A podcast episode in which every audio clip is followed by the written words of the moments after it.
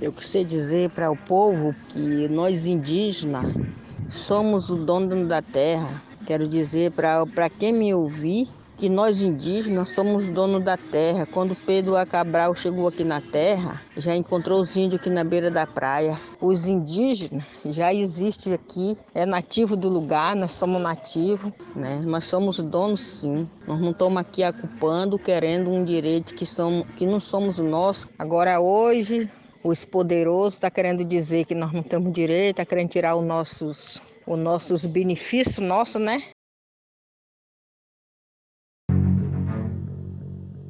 O ano era 1500.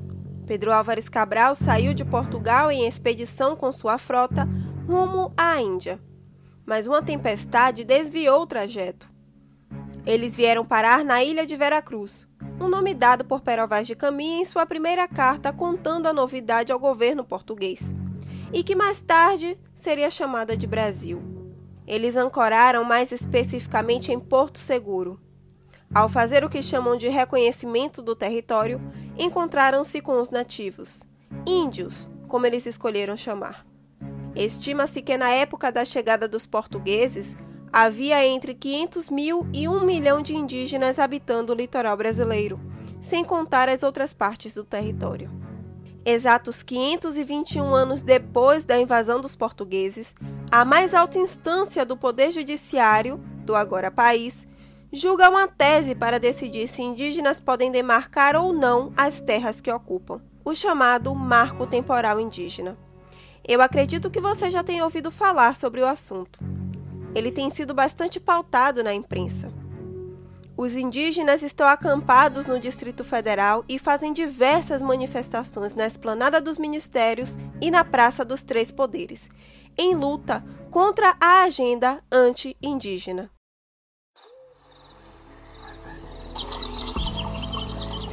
Podcast in Tree.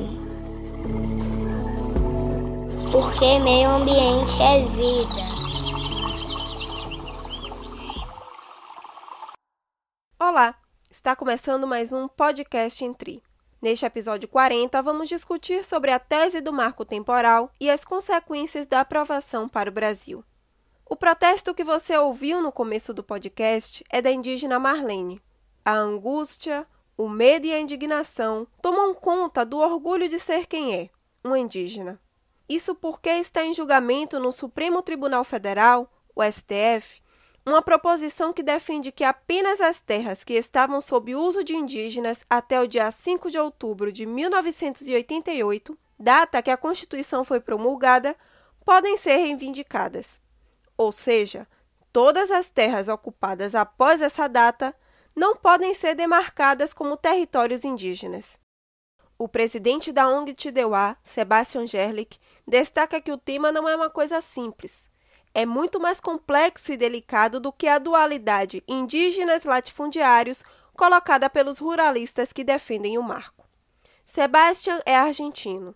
Veio morar em Salvador e passou a andar com alguns amigos indígenas. A Tideuá nasce no início dos anos 2000 uma parceria entre Sebastian, seus amigos indígenas e outras pessoas dispostas a ajudar. O projeto é construído com o objetivo de diminuir os preconceitos e a violência contra os indígenas por meio de ações efetivas. E é com o presidente da Tideuá, Sebastian Gerlich, que converso agora.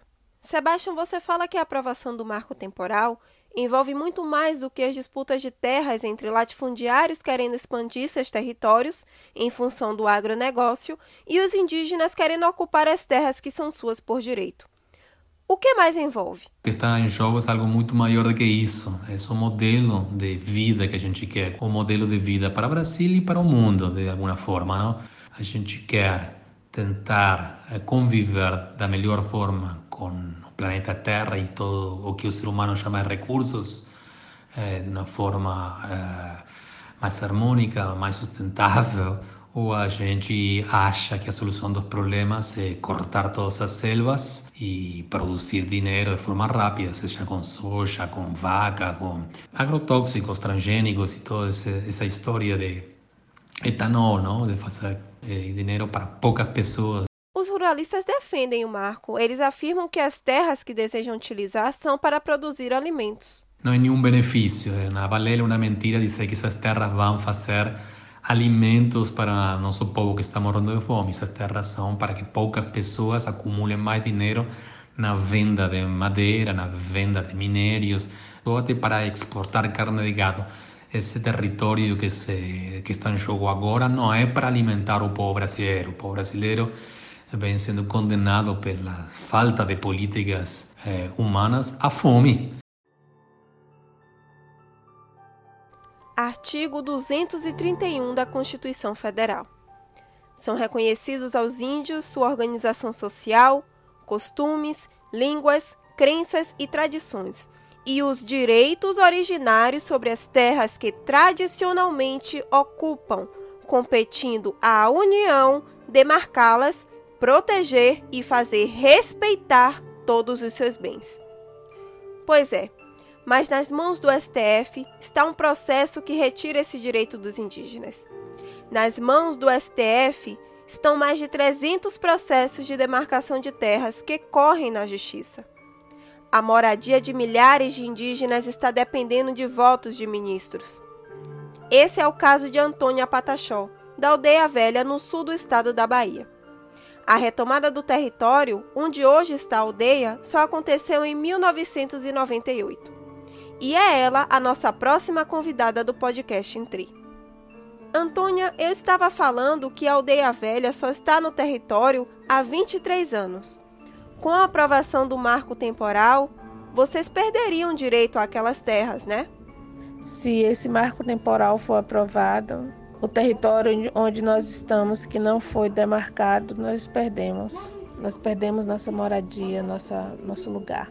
Com a aprovação né, do marco temporal, nosso povo todo o povo brasileiro e principalmente todos os indígenas perderiam a sua identidade e lá no marco temporal ele limita, né? Limita não só o nosso território, as nossas áreas, mas também limita uma identidade. Sair da terra é muito mais do que perder a moradia é também a retirada da identidade de um povo, do pertencimento àquele lugar. Há uma relação muito estreita com a natureza e com a preservação dela. Me explica melhor a relação dos indígenas com o território que ocupam, Antônia. Então, pois é, a terra ela é realmente é, é a vida, ela é a vida, não só nossa como indígena, como protetores e, e, e disseminadores de, de, de vidas, né? A relação é, nossa, né, do povo brasileiro indígena, existente desde sempre, que resistiu para existir, é muito grande, porque é da terra que nós sentimos, que nós, nós vivenciamos o que somos. É da terra que tiramos o nosso sustento. E para e até e a terra nós damos também alimento. A nossa existência, ela se dá por conta da terra, por conta do meio ambiente, por conta da natureza. Porque a natureza e a terra é vida. Quando a gente mata, quando a gente tira um território das mãos de um indígena que ali mora desde sempre e preserva a natureza, preserva suas faunas, sua natureza, seus animais, não só mata não só distingue né, é, esse direito indígena, mas distingue toda uma população, não só de indígena, mas de outras pessoas, outros indivíduos que não é, que não seja indígena também, que respira desse mesmo ar, desse, dessa mesma natureza, que é o bem querer nosso, é o nosso território, é as nossas terras. E você que me acompanha, não saia daí. Vamos falar sobre as consequências sociais e climático-ambientais da aprovação do marco temporal. O marco temporal desconsidera o processo de colonização do Brasil, o genocídio de indígenas e a usurpação das terras que eram deles. Sobre isso, eu converso com Everton Pereira, cientista social, mestrando em Educação e Docência na Universidade Federal de Minas Gerais. Como o marco temporal afeta a construção social dos indígenas, Everton? Isso é um grave é, problema no sentido das sociedades indígenas, porque grande parte delas é, passaram por processos de serem dizimadas e de não é, valorizadas ao longo da história, principalmente dessa história de entrada ocidental, né, do mundo português, europeu, dentro da realidade desse nosso território.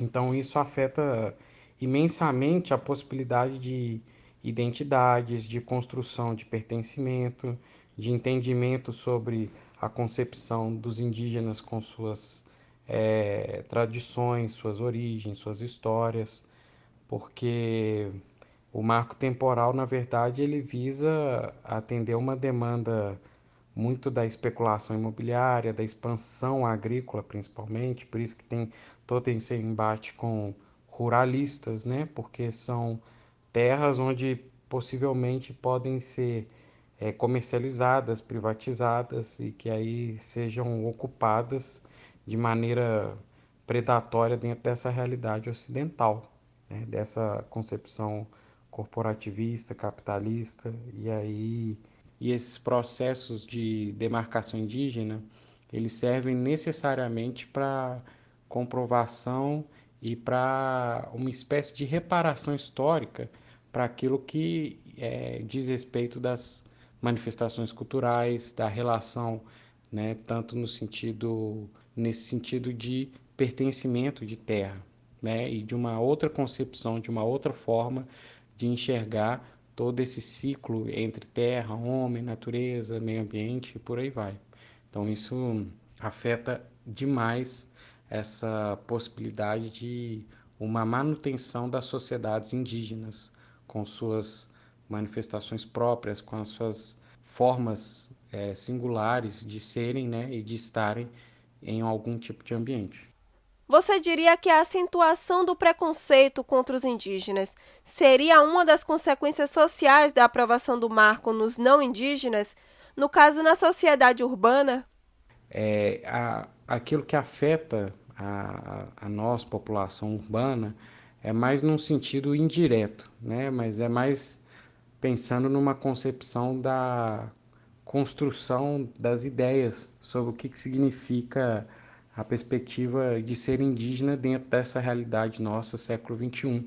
Estaria muito mais no âmbito da, da construção de ideias muito errôneas, né? de um senso comum que já é, em algum sentido, difundido na realidade social nossa urbana, sobre essa estrutura de como o índio, é, os povos originários, usufruem da terra, né? Porque a gente tem a concepção dentro dessa lógica produtivista, corporativista, de tudo ter um rendimento próprio para gerar algum tipo de mecanismo de lucro e coisas do tipo. E essa lógica não é a que permeia as realidades dos povos originários. Então, em uma concepção indireta sobre as populações urbanas, é muito mais no contexto de perpetuar uma ideia muito preconceituosa e também de construir ou tentar consolidar uma percepção de apropriação cultural, como se fosse necessário criar a ideia de que a gente precisasse salvar os indígenas. Muitos ruralistas dizem que barrar o marco temporal seria como pôr um fim ao agronegócio. Já o coordenador do Fórum Clima Salvador, mestrando em Ecologia Aplicada à Gestão Ambiental na UFBA, Virgílio Machado, diz que o agro custa caro ao país. É, é importante que a gente também calcule o custo do agronegócio para o Brasil. E o custo tem sido altíssimo, é, a começar pelas agressões aos direitos humanos, né? pela agressão às comunidades tradicionais, por agressão aos povos originários. E por que apoiar os indígenas seria benéfico para o Brasil? Apoiar os indígenas é uma medida extremamente estratégica para o Brasil, ou do ponto de vista de meio ambiente ou do ponto de vista de clima, que são as questões mais óbvias, porque os indígenas têm sido fundamentais para a proteção da natureza. Olha que a gente olha as imagens de satélite, a gente vê que as áreas onde os indígenas estão ocupando são as áreas mais preservadas do Brasil, é onde a floresta está de pé. E isso tem uma importância ambiental enorme, tem uma importância para a conservação da biodiversidade, para a conservação dos recursos naturais e de todos os serviços ecossistêmicos. E isso se reflete no clima, não é, Virgílio? E isso, obviamente, que tem um papel importantíssimo para o clima, porque é floresta que dá uma grande contribuição para o sequestro dos gases do efeito estufa. Então, floresta de pé não só é importantíssimo para sequestrar esse carbono, mas também para amenizar os efeitos das mudanças climáticas, né? os riscos climáticos. O último relatório do painel intergovernamental sobre mudanças climáticas diz que o aumento da temperatura do planeta pode chegar a um grau Celsius e meio já na próxima década e que os efeitos serão irreversíveis. Nós já estamos sentindo alguns efeitos do aquecimento global. O Brasil, nesse momento, enfrenta uma crise hídrica que pode trazer graves consequências para a economia do país. Todas essas questões climáticas e ambientais, a gente está vendo isso agora, nesse momento do Brasil, estão extremamente conectadas com a economia do país. Né? Então, a crise eh, hídrica, né? a redução da precipitação, está afetando a produção de energia do país, a gente está com alto risco aí de, de um apagão, e obviamente que a gente está com risco de ter falta de água na torneira. Isso ameaça a produção industrial e todos os serviços, todo tipo de produção, terá consequências graves para a economia do país, inflação, aumento de preços, redução de emprego e etc. Então é isso, a gente precisa pensar primeiro nos direitos dos povos e junto a isso, a gente precisa olhar para frente, olhar para o futuro e olhar no futuro é a gente investir no presente. Investir no presente é o não ao marco temporal e é o sim ao, ao aumento da demarcação das terras indígenas. Até o momento da publicação deste podcast, a votação segue empatada com o voto a favor do marco temporal e outro contra. O podcast Intri vai ficando por aqui. Mas antes de encerrar, vamos continuar ouvindo Marlene, a indígena de Ilhéus que abriu este podcast, falando sobre o marco temporal e como é ser indígena no Brasil. Como índio, eu quero falar só isso para a justiça. Toma providência, justiça que é a favor da causa indígena. Toma providência pelo esse território da gente. Nos ajuda, nós, né? Fica junto com nós para ajudar nós é, a reforçar o nosso direito de nossa terra, para que um dia nós possamos andar dentro de nosso território, que nós não temos desconfiança de nosso território, nós andar dentro dele, encontrar um pistoleiro, né? Uma vez a gente está em nossa casa, nós acorda, acordar embaixo de bala de pistoleiro, mas do nosso território.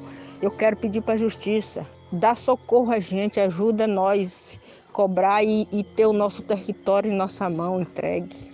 Hoje nós somos índios, somos massacrados, muito da lei não, não respeita o direito dos indígenas, quer tirar o direito de nós indígenas, dá para quem não tem o direito. E nós, eu fico olhando assim, eu como uma índia, como uma mulher indígena, eu fico olhando assim, ainda não vi um fazendeiro, não vi um pistoleiro de estar das grades porque odiou índio, porque me assou índio, porque atirou no carro de índio. Né? Hoje eu vejo isso aí tudo, violência, violência acontecendo contra nós, nossos indígenas, nós índios, mas ainda não vi ainda um fazendeiro é, pagando pelo preço do erro que ele tem feito, praticado pelas causas indígenas. Hoje nós estamos brigando, nós queremos nossa terra, nós queremos respeito das autoridades, né? aqueles que não têm reconhecido o direito de nós indígenas. Nós quer que da parte dessas pessoas respeito pela nós, pelos indígenas, né? E nós quer o nosso território. Nossa terra não tem dinheiro que pague pela nossa, nossa terra. Que é onde nós vamos plantar, onde nós vamos cuidar de nossos filhos, criar nossos filhos, nossos netos, nossos bisnetos. Laila Miranda para o podcast Intri, porque meio ambiente é vida.